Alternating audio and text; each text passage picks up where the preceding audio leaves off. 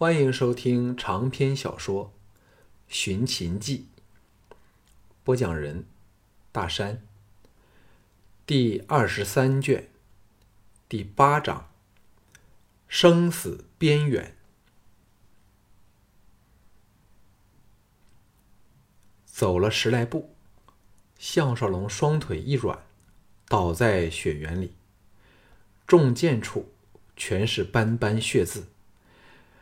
渗透了衣服，这时才感到剧痛攻心。他勉力爬起来，脑际一阵眩晕，自知刚才耗力过巨，又因为失血的关系，再也没有能力离开这里。假如留在这天寒地冻的地方，明天不变成僵直的冰条才怪呢。远方隐有人声传来，看来是两个人打斗声。惊动了宫内的人，只因为曹秋道的严令，故没人敢过来探查。项少龙取出匕首，挑破衣衫，取出萧月潭为他旅途预备的治伤药，敷在伤口上，包扎妥当，振起精神，爬了起来。先前的人声已经敛去，一片沉静。项少龙把血浪。弃在一处草丛内，把百战刀挂好背上，忍着锥心的痛楚，一步高一步低的往外围摸去。经过了数重房舍，项少龙再也支持不住，停下来休息，心想：这时若有一辆马车就好了，无论载自己到哪里去，他都不会拒绝。以他目前的状态，滑雪回咸阳，只是痴人。说梦，想到这里，忙往前院的广场前去。照一般的习惯，马儿被牵走后，车厢都留在广场处。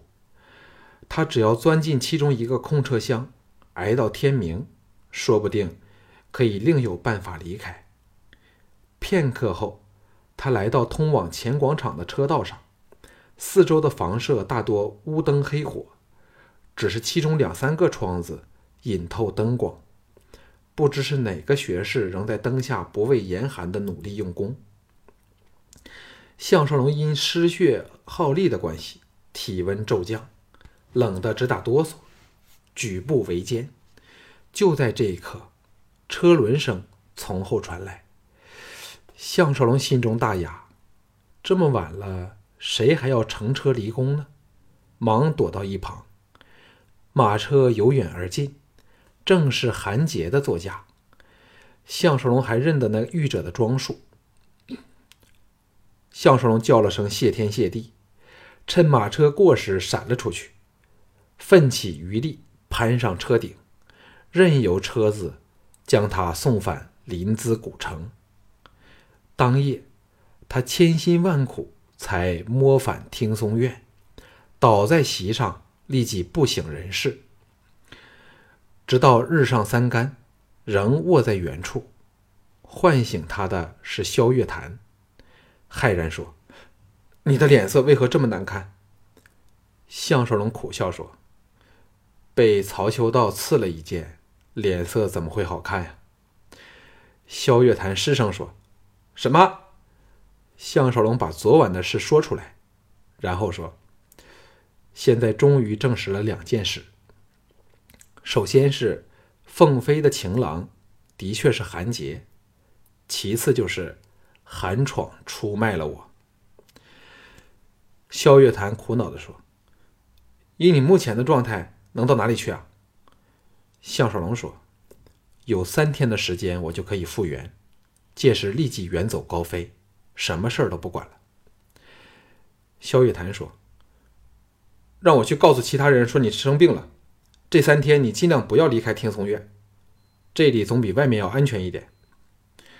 项少龙苦笑说：“希望是这样吧。”萧月潭走后，项少龙假装睡觉，免得要应付来问病的人。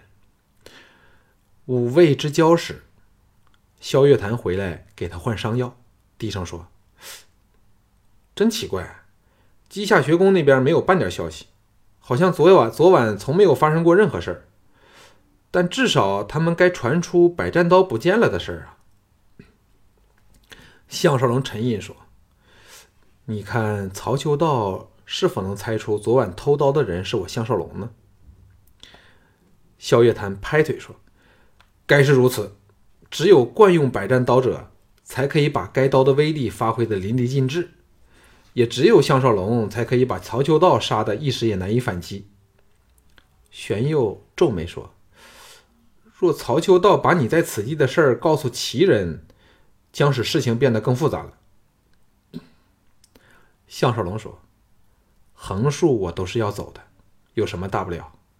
最精彩的是，没有人敢明目张胆的来对付我，像韩闯，便要假借他人之手来杀我。”说到这里，不由得叹了一口气：“被好朋友出卖，最是令人神伤心痛了。”萧月潭明白他的感受，拍拍他说。李元他们有没有遣人来探听消息？啊？”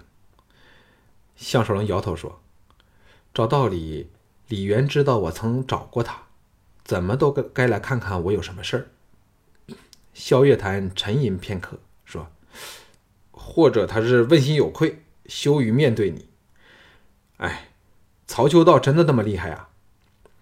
项项少龙犹有余余悸的说：“他的剑术。”却达到了突破体能限制、超凡入圣的境界。我对着他时，完全是一筹莫展，只有挨打的份儿。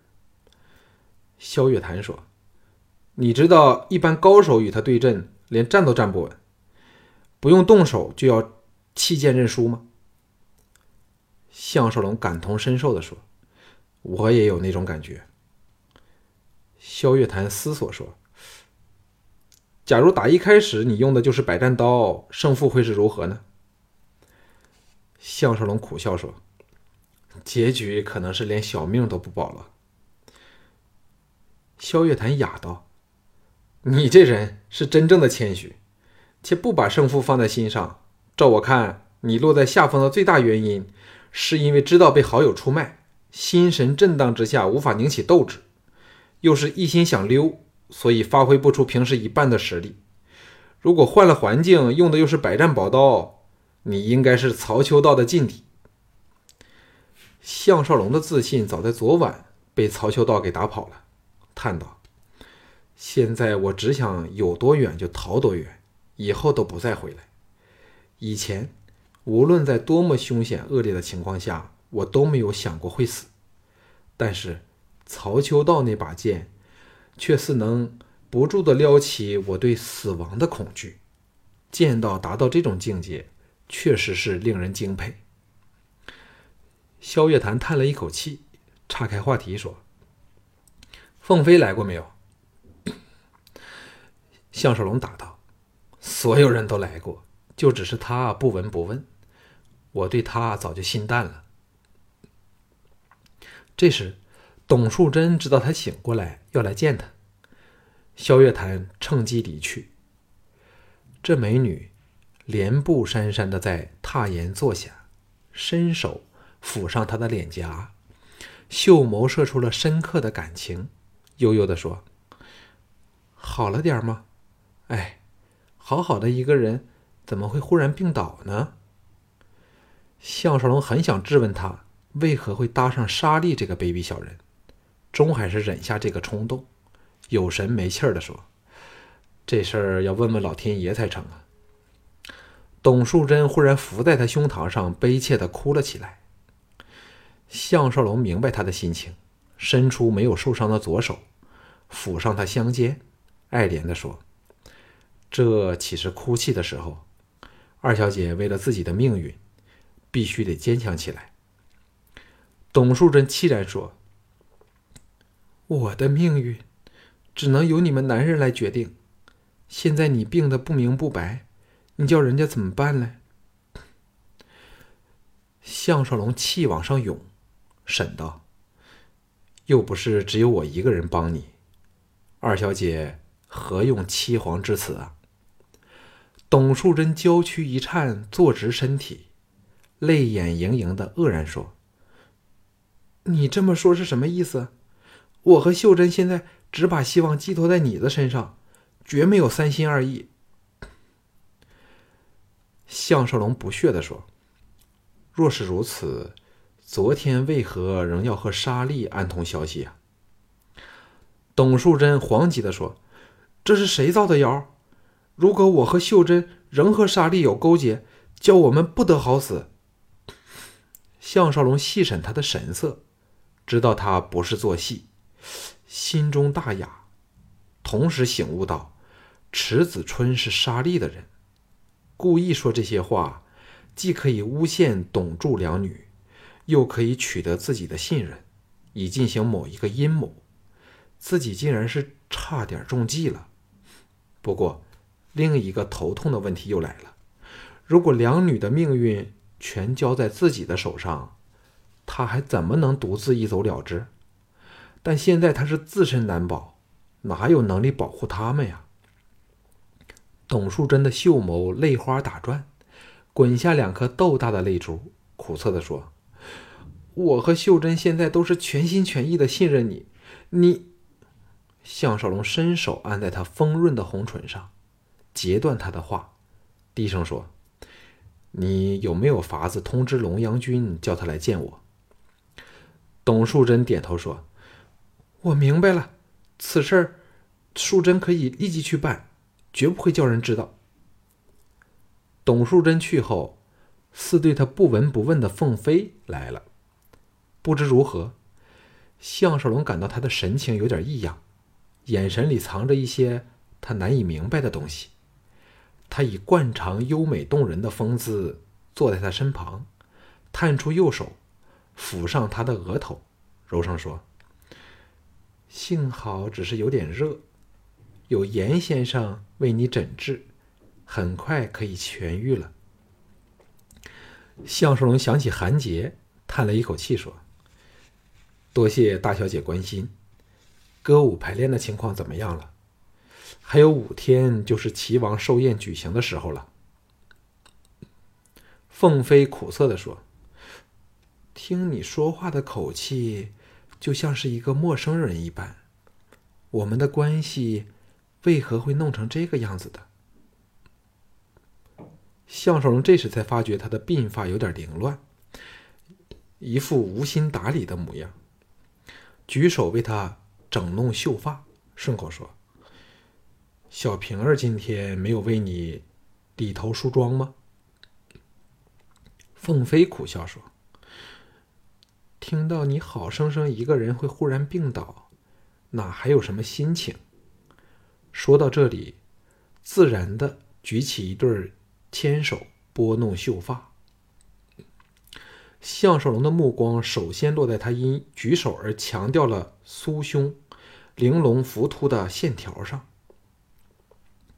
接着目光上移，立即被他千指上精致的银指环吸引了整个心神，心中巨震。凤飞停下理发的动作。哑然说：“你的脸色为何变得这么难看？”项少龙心中翻起了滔天巨浪。这个银指环，正是那只暗藏毒针的暗杀利器。当日在醉风楼，凤飞曾向他坦然承认，有人叫他以此指环来毒杀他项少龙。他又将指环弃在地上，以示打消此意。现在，这危险的指环忽然出现在他的玉指上，不用说，是韩杰逼他来杀自己，以显示他对韩杰的忠诚。难怪他的神情这么有异于平常。凤飞当然不知道他看破了自己的阴谋，微臣说：“为何不回答人家？”项少龙压下心中波涛汹涌的情绪，同时大感头痛。假如凤飞以环内的毒针来刺他，他该怎么办呢？这一针，他当然不能硬挨。但如果揭破，等于告诉他自己就是项少龙。这种情况的确是两难之举。在他呆若木头时，凤飞扑在他胸膛上，凄然说：“为何凤飞竟会在这种情况下遇上你这个人呢？”项少龙知道他是有感而发，不过他关心的却是他玉指上的杀人凶器，忙一把抓着他，想搂上他脖子的毒手，同时分他神说：“为何大小姐会看看上肯与嫪毐同流合污的人呢？”凤飞心中有鬼，娇躯猛颤，坐直身体，又把毒手抽回去，装出生气的样子，怒道：“不要胡猜好吗？人家根本不认识韩杰。”项少龙把心神都放在毒指环上，严阵以待，说：“你还要骗我？大小姐想不想知道，昨晚韩杰送你回来后去见了什么人？”他这句话只是顺口问出来，但话出口时才心神一颤。仲孙龙不是欲得凤飞而甘心的人吗？韩杰去见仲孙龙的儿子，是否有什么问题？凤飞啊的一声叫起来，瞪着他，哑口无言。项少龙放下心来。知道他绝不会在没有弄清楚韩杰去见的是什么人之前暗算自己，微微一笑说：“大小姐如果仍否认，我们就不用谈下去了。”凤飞垂下俏脸，低声说：“他去见谁呢？”项少龙淡淡的说：“是仲孙玄华。”凤飞失声说：“什么？”项少龙伸手拍拍他的脸蛋儿，含糊的说：“大小姐，好好的去想想吧，我累得要命，必须睡睡睡上一觉。只有在梦中，我沈良才可以寻找躲避着充满欺诈仇杀的人世的桃花源啊。”凤飞愕然说：“什么是桃花源？”项少龙将陶渊明的《桃花源源记》。娓娓道出，但人物和时代当然是顺口改了。